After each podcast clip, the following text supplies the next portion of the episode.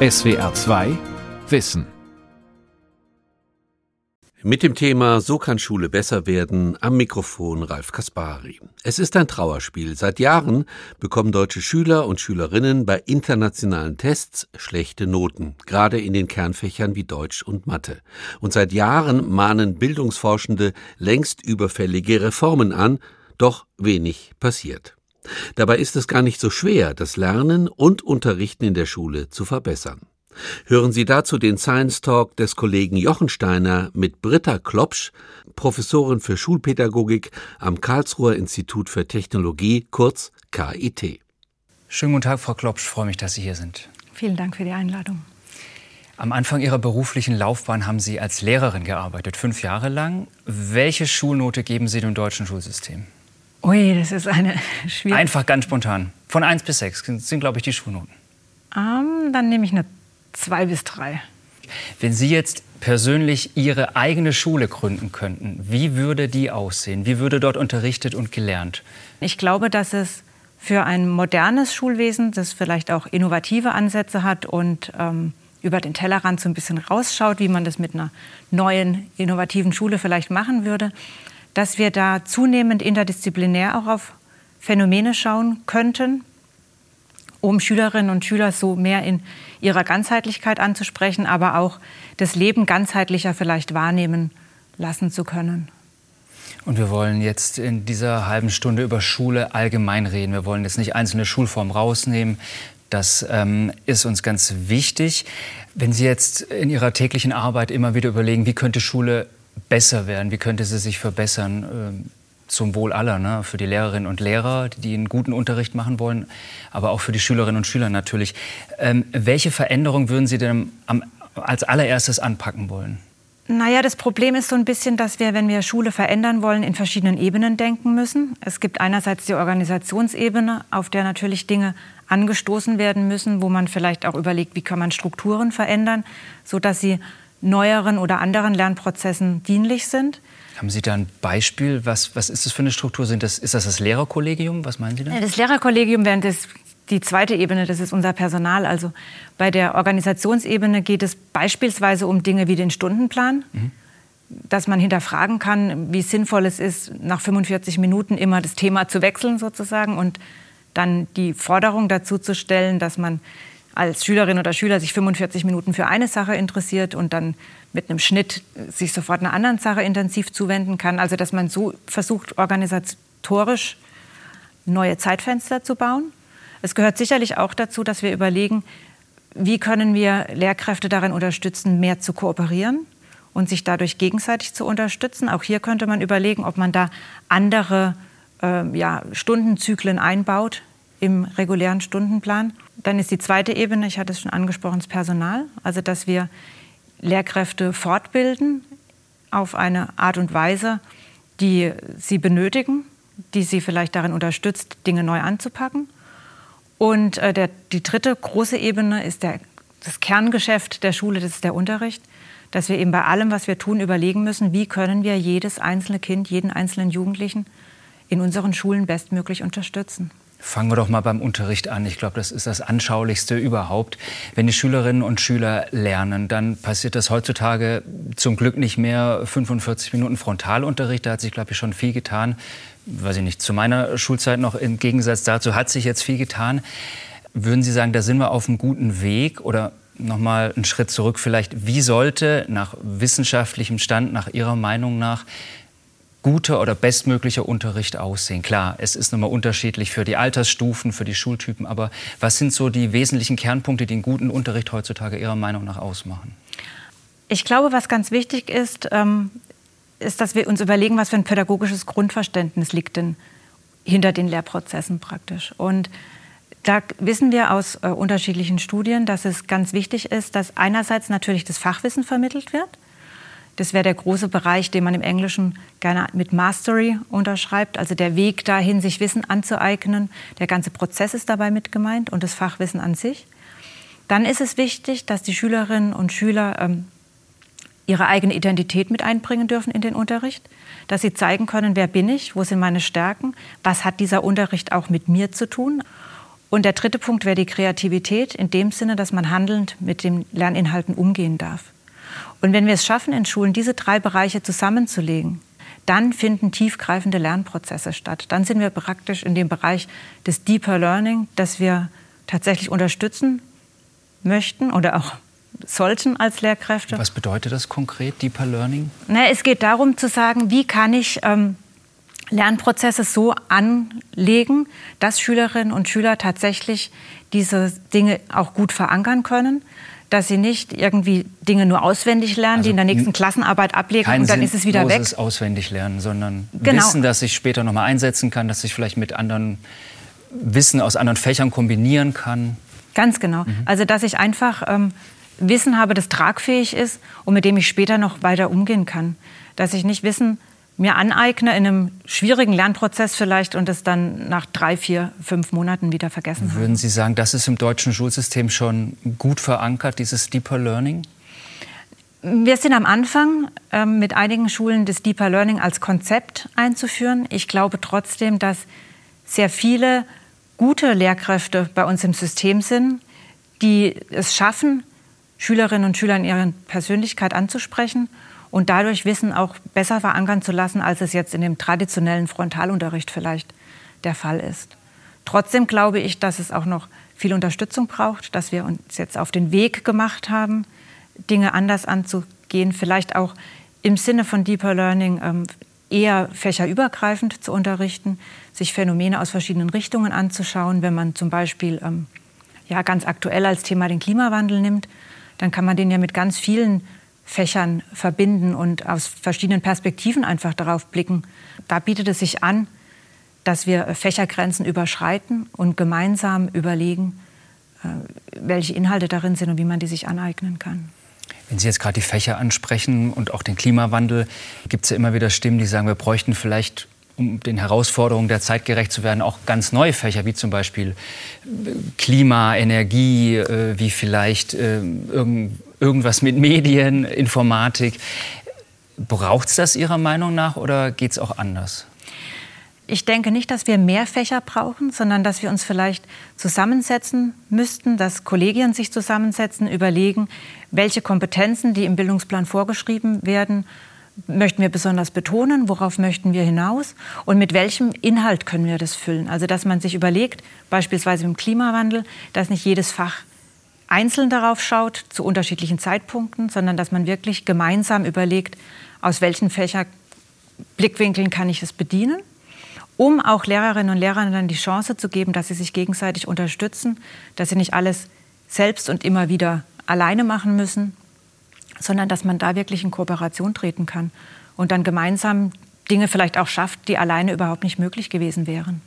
Das heißt, Klimawandel wäre jetzt ein Beispiel, ein Projekt, wo dann wirklich mehrere Fächer, mehrere Lehrerinnen und Lehrer zusammenarbeiten, vielleicht auch über diese 45-Minuten-Struktur mal rausgehen.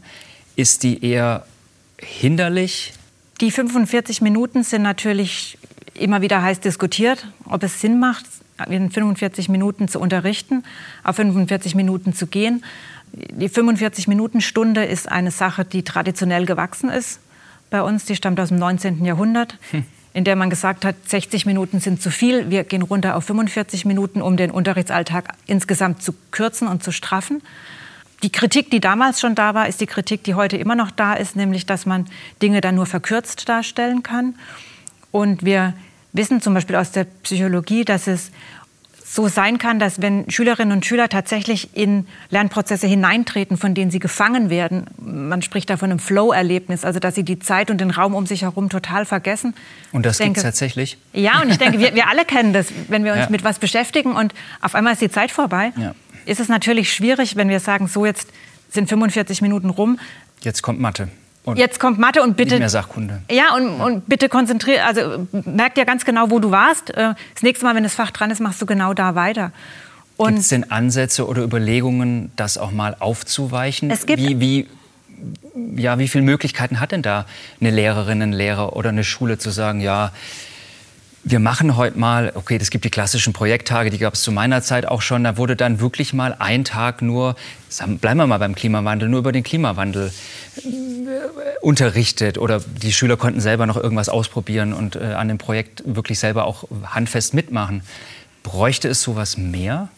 Es kommt drauf an. Also wenn wir Projekte oder Projekttage als etwas sehen, das zusätzlich zum Unterricht sozusagen ist, das mal was Besonderes ist, dann vielleicht nicht unbedingt. Wenn wir überlegen, dass wir Unterricht anders denken, mehr im Sinne von Projekten oder übergreifenden Themenstellungen, dann ja bitte.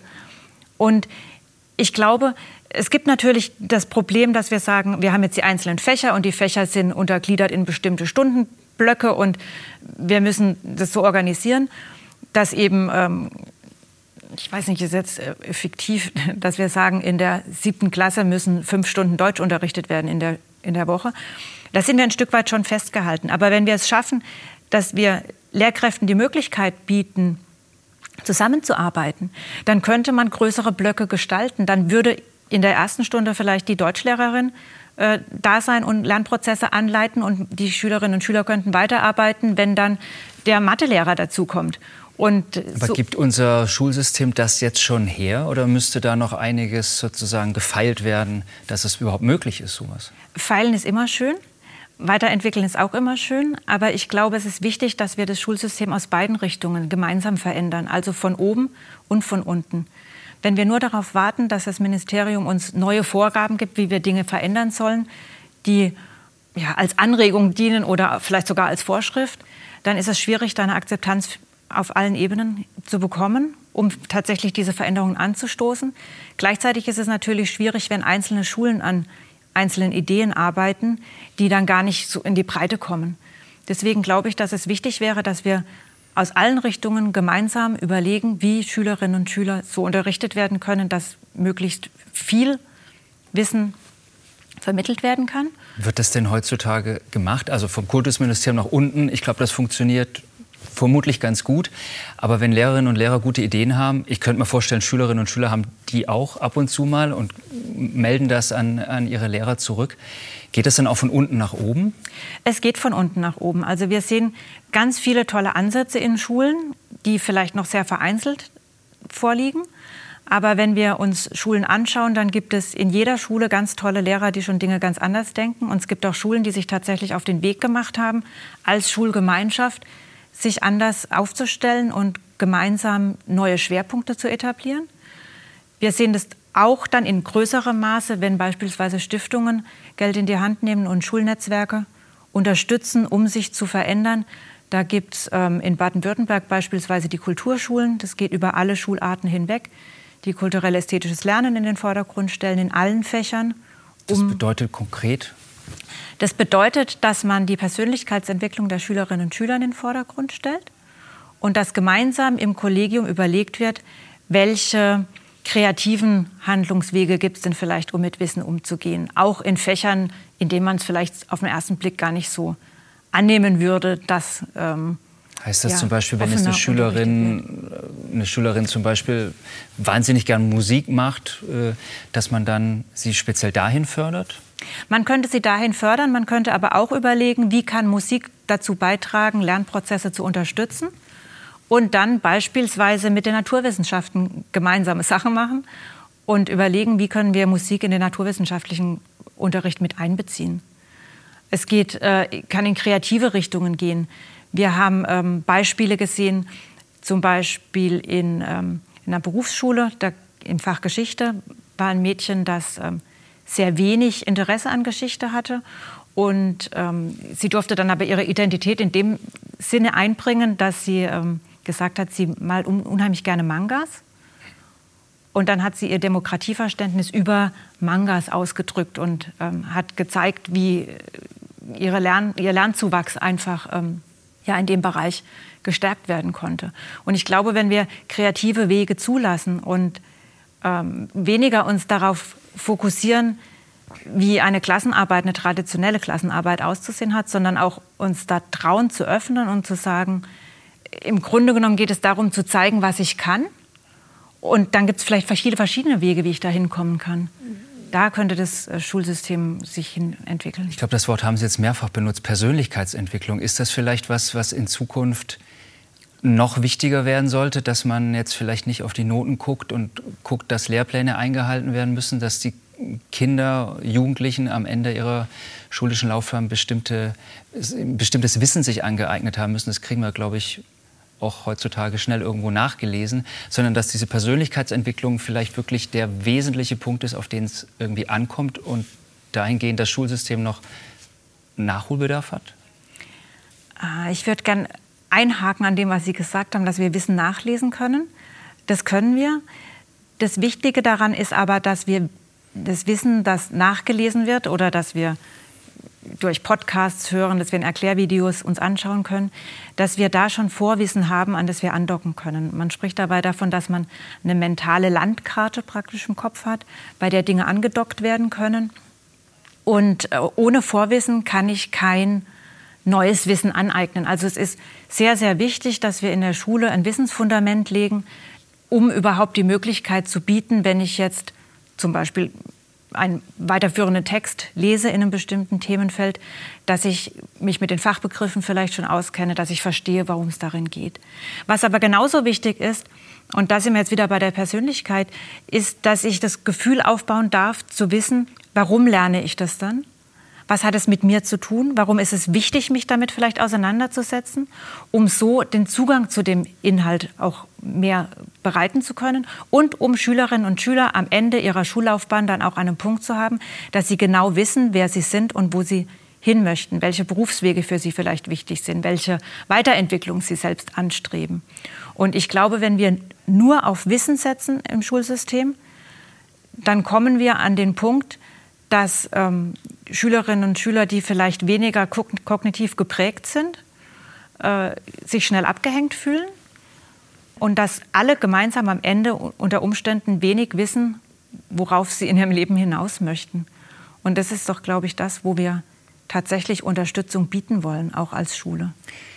Aber gibt das deutsche Bildungssystem das her? Also, dass wirklich, sag ich mal, alle Schülerinnen und Schüler am Ende ihrer schulischen Laufbahn sagen, ich weiß es genau, wo meine Stärken und Schwächen sind, ich weiß genau, wie ich mein Wissen aneignen kann. Müssten wir da nicht noch eine Schippe drauflegen? Jein. Wir können immer eine Schippe drauflegen, es ist immer noch viel Platz nach oben. Wir wissen durch unterschiedliche Studien natürlich, dass einige Lehrkräfte das deutlich besser können als andere Lehrkräfte und dass in manchen Schulen ähm, völlig schulartsunabhängig dies besser gelingt als in anderen Schulen.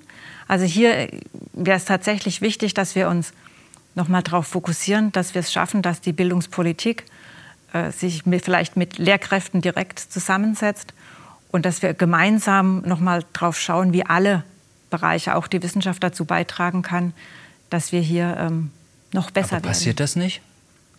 Also ich, ich, ich hoffe, das passiert dass sich, äh, weiß ich nicht, das Kultusministerium, da, da, arbeiten ja auch Lehrerinnen und Lehrer mit, oder? Also da holt man sich ja schon auch Hilfe von den Praktikern.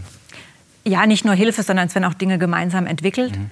Also dass man wirklich versucht, äh, an einen Tisch zu sitzen und gemeinsam zu überlegen, welche Wege gut sein könnten, welche Wege beschritten werden müssten, auch wie Bildungspläne aufgesetzt werden oder welcher Bedarf bei Fortbildungen zunehmend ist, wird ja abgestimmt durch verschiedene Ebenen und wird nicht von irgendeinem bestimmt.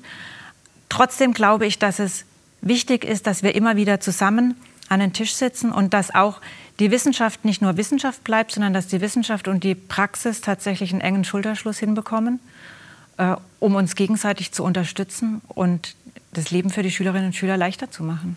Sie haben die Kulturschulen angesprochen. Da ist die Kultur oder das kulturelle Lernen sehr, sehr wichtig.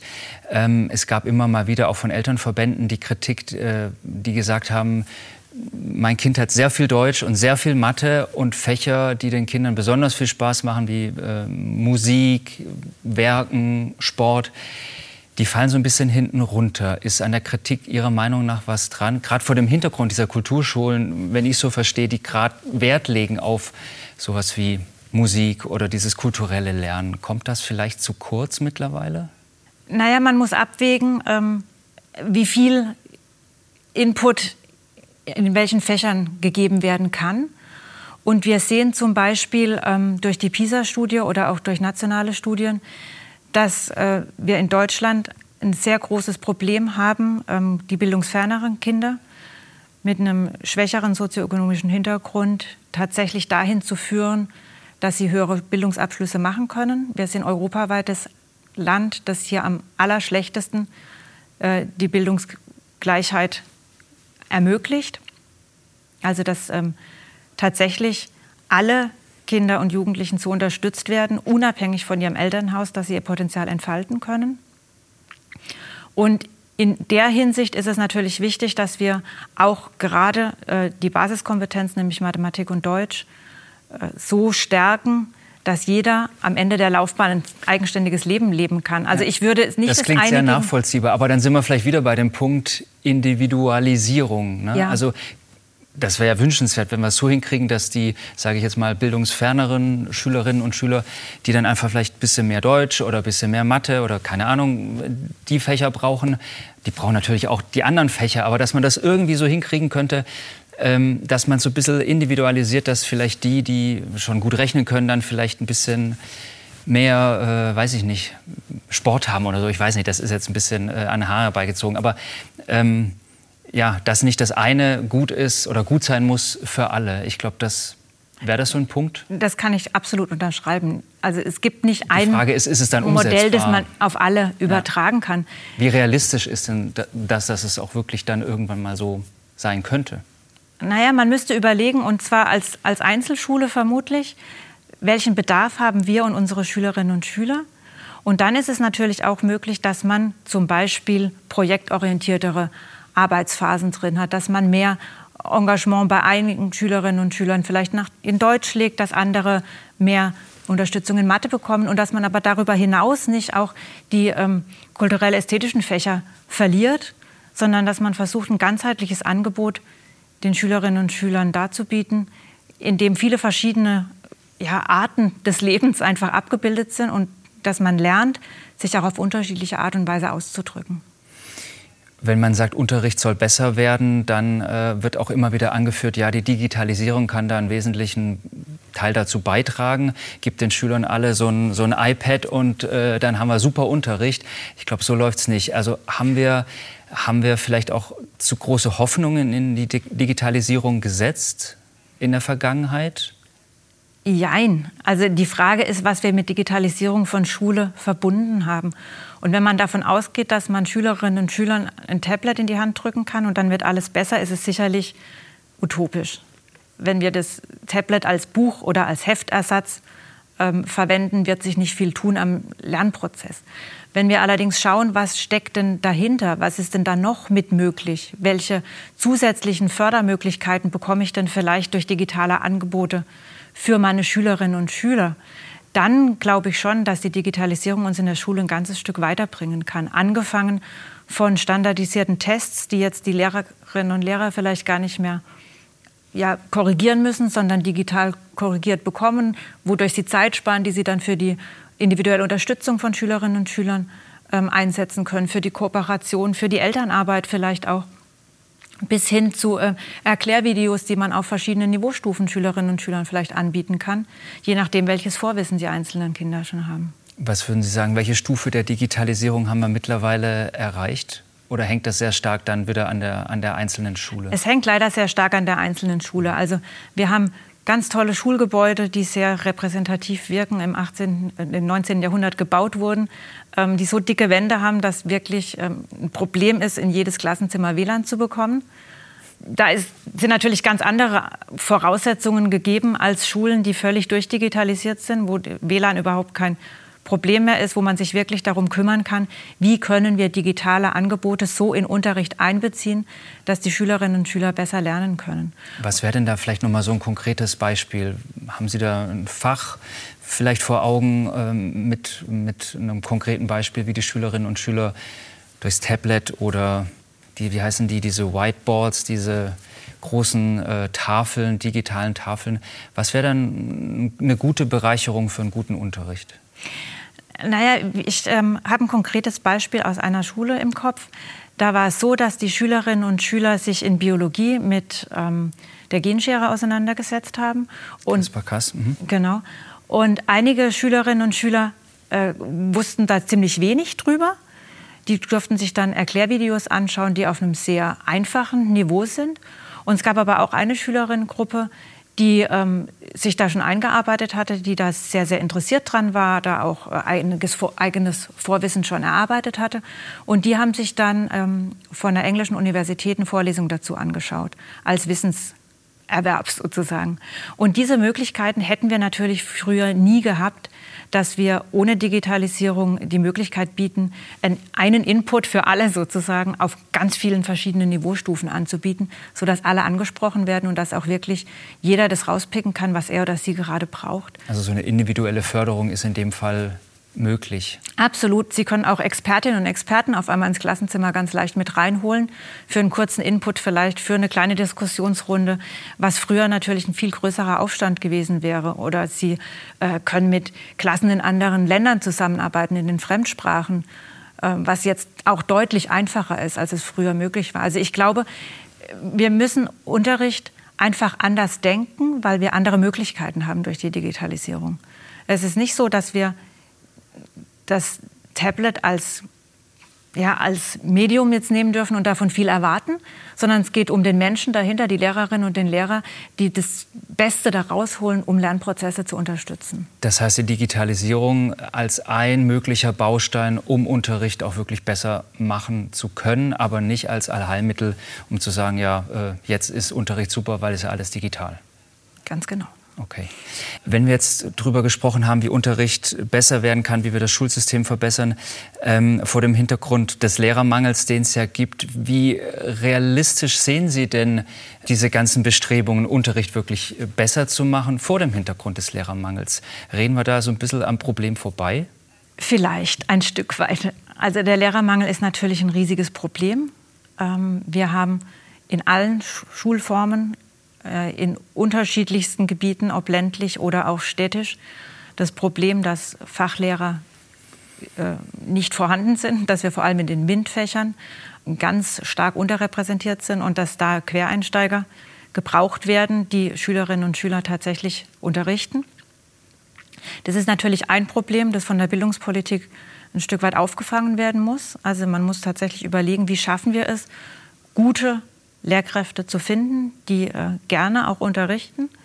Und die Gibt es die noch, ja, oder? Hoffentlich. Ja. Den Glauben wollen wir nicht verlieren. Okay. Und ähm, gleichzeitig ist es natürlich auch die Frage, wie kann ich Schule anders aufstellen? Also ich glaube nicht, dass wir das eine gegen das andere aufwiegen dürfen und dann sagen können, ähm, wir kümmern uns jetzt erstmal um den Lehrermangel und kümmern uns danach dann um die Schülerinnen und Schüler und deren Lernprozesse, ähm, sondern wir müssen gemeinsam überlegen aus vielen verschiedenen Richtungen, was kann man tun, wie kann man auch die Quereinsteiger besser unterstützen, wie können wir Schulen unterstützen, die vielleicht wirklich ähm, ja, schauen müssen, dass sie ihren Regelbetrieb aufrechterhalten können. Und welche Maßnahmen und Möglichkeiten gibt es denn da, die vielleicht auch durch die Digitalisierung jetzt leichter aufgefangen werden können, wenn man an Dinge denkt, äh, die einige Schulen ja zurzeit auch tun, dass sie ähm, ganze Klassen nach Hause schicken oder zu Hause lassen müssen, phasenweise auch, die dann aber digital unterstützt werden können, so wie es viele Schulen schon im Homeoffice gemacht hatten. Glauben Sie abschließend, dass es möglich sein wird, das Schulsystem in Deutschland in ja, sagen wir mal, absehbarer Zeit wirklich ein Stück weit noch weiter zu verbessern? Ja. Da glaube ich ganz fest dran, weil ich sehe, dass ganz viele Lehrerinnen und Lehrer daran arbeiten. Ich sehe die Studierenden an den Universitäten, die wirklich mit Herzblut dabei sind und die nicht Lehrerin oder Lehrer werden wollen, weil es bequem scheint oder weil sie das Gefühl haben, den Beruf zu kennen, weil sie selbst lange Schülerin oder Schüler waren, sondern ich sehe eine neue Generation, die sich wirklich für die Schülerinnen und Schüler einsetzen möchte und ich glaube, dass wir es gemeinsam schaffen werden. Frau Klopsch, vielen, vielen Dank, dass Sie heute hier waren. Vielen, vielen Dank. Das war SWR 2 Wissen heute mit dem Science Talk zum Thema So kann Schule besser werden. Jochen Steiner sprach mit Britta Klopsch, Professorin für Schulpädagogik aus Karlsruhe. Sie können sich diesen Talk auch als Video ansehen. Infos dazu finden Sie in der ARD Mediathek unter Science Talk.